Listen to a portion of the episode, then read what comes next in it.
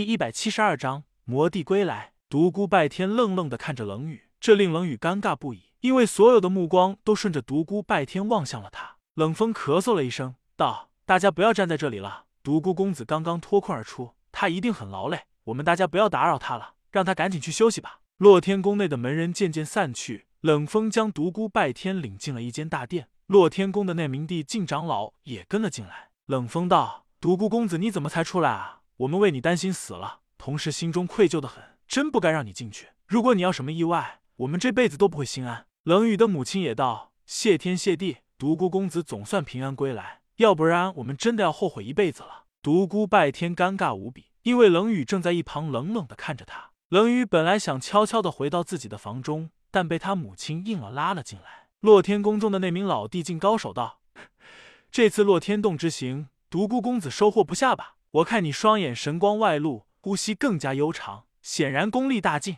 老头子，我再也比不上你了，恐怕你已经达到了地境的巅峰之境吧？果然英雄出少年啊！独孤拜天面对众人的热情问候，只能陪笑。这时，冷雨的母亲拉住冷雨的手走了过来，道：“独孤公子，多谢你舍命去洛天洞寻找雨儿。虽然你没有遇见他，但你的心意到了，我们感激不尽。雨儿还不快谢谢独孤公子？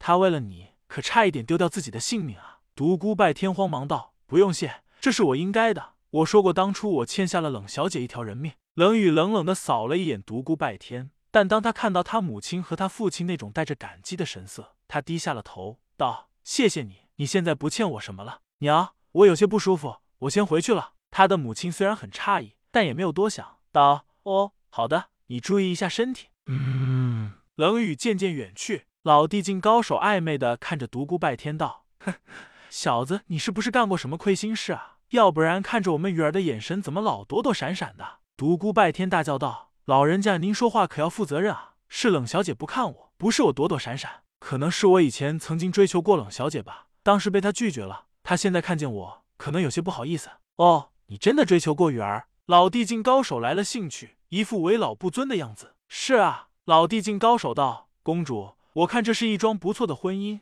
如今雨儿已经达到了地境，江湖之中除了独孤少侠外，还有谁配得上他？冷风一皱眉，独孤拜天给他的印象虽然不错，但他在江湖中的名声太狼藉了。不管以前他是不是一个真正的魔，他现在的所作所为已经算得上一个标准的魔了。他要为洛天宫的前途和命运着想，绝不能因为一点小小的错误决定而将洛天宫逼上绝路。可以想象，如果真的将女儿冷雨嫁给魔帝。独孤拜天恶名在前，一定会惹来无数的怒斥谴责。也许独孤拜天时下威名正劲，短时间内可能没有什么事情发生，但时间长了的话，一定会引来武林人的大举进攻，很有可能将洛天宫逼上一条绝路，甚至有灭派的危险。另外，这样两个年轻的地境高手结合在一起，也许能够吓退仇视的武林人，但在恶意栽赃陷害之下，那些隐世的老地境高手一定会出动，到那时就不妙了。考虑到以上这些，冷风道：“这个还是让雨儿自己拿主意吧，毕竟这是年轻人的事。”冷雨的母亲也道：“是啊，独孤公子虽然人中之龙，但雨儿的事还是让他自己做主吧。”独孤拜天道：“这个冷公主，我可以见冷小姐一面吗？我只对她说几话而已，说完之后我就走。”冷风道：“当然可以，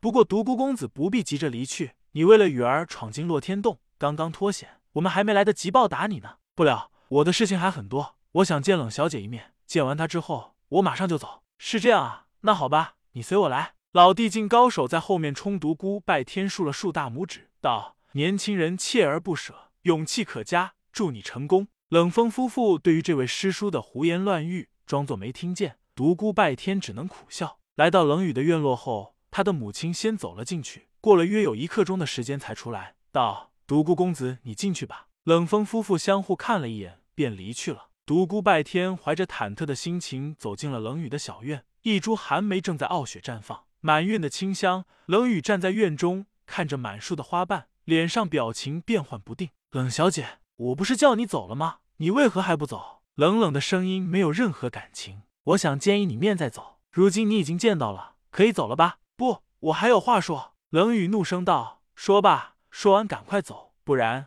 我会杀你第二遍的。独孤拜天不知道怎么开口，转动着脑筋，过了一会儿才道：“冷小姐，我想，我想向你求婚。”什么？冷雨怎么也没想到独孤拜天会说出这样一句话：“你你好大的胆子，我饶你一命！你竟然得寸进尺，真是妄想！”冷雨脸色铁青。独孤拜天道：“冷小姐，你千万不要生气，听我把话说完，可以吗？说，人这一辈子不可能将每一件事都处理得很好。我承认我对不起你，但你知道吗？自从和你分别后，我发现我无法自拔的爱上了你。在我逃亡天下的过程中，我脑中满是你的身影，我几乎每时每刻都在想着你。”独孤拜天忽然发觉自己说不下去了，原来说谎也这么难受。他想补偿冷雨，但不知道该如何是好。最后，他想娶冷雨为妻是一个两全其美的方法，所以开始尴尬的编起谎言来。怎么不说了？说啊！冷雨冷冷的道：“这么恶心的话你也说得出口？真的，冷小姐，我发誓，我真的想娶你为妻。”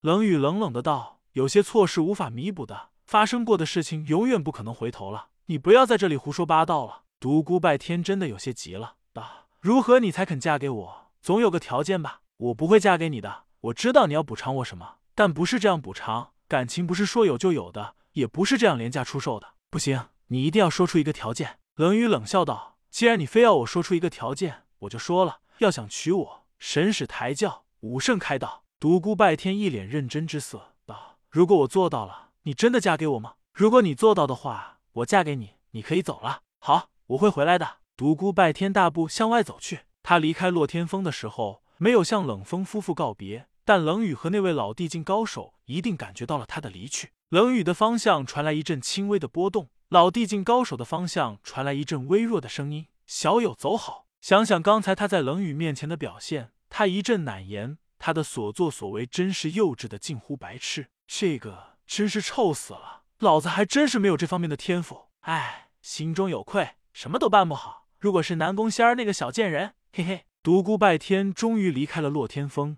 再次踏入了江湖。对了，我那个华云仙老婆跑到哪去了？江湖上怎么没有她的消息呢？月圆之夜，清风帝国一座无名小镇，两股强大的地境神识交锋在了一起，一种沉闷的感觉笼罩在小镇之中，沉重的让人透不过气来。独孤拜天知道镇中有一个地境高手，来者不善，他已经感觉到了对方的敌意。嘿嘿，地境高手终于出动了，传说中的绝顶高手啊！他踏入江湖以来，最先接触到的地境高手是轩轩，而后是南宫无敌。再后来，他踏入天魔谷时，遇到了一大堆老的不能再老的怪物。在他的脑海中，已经不把那些老怪物当正常人看待了。那些人能够活到现在，简直是个奇迹。如今，他对地境高手的实力可谓了解甚深，他知道一场大战下来的可怕后果。嘿嘿。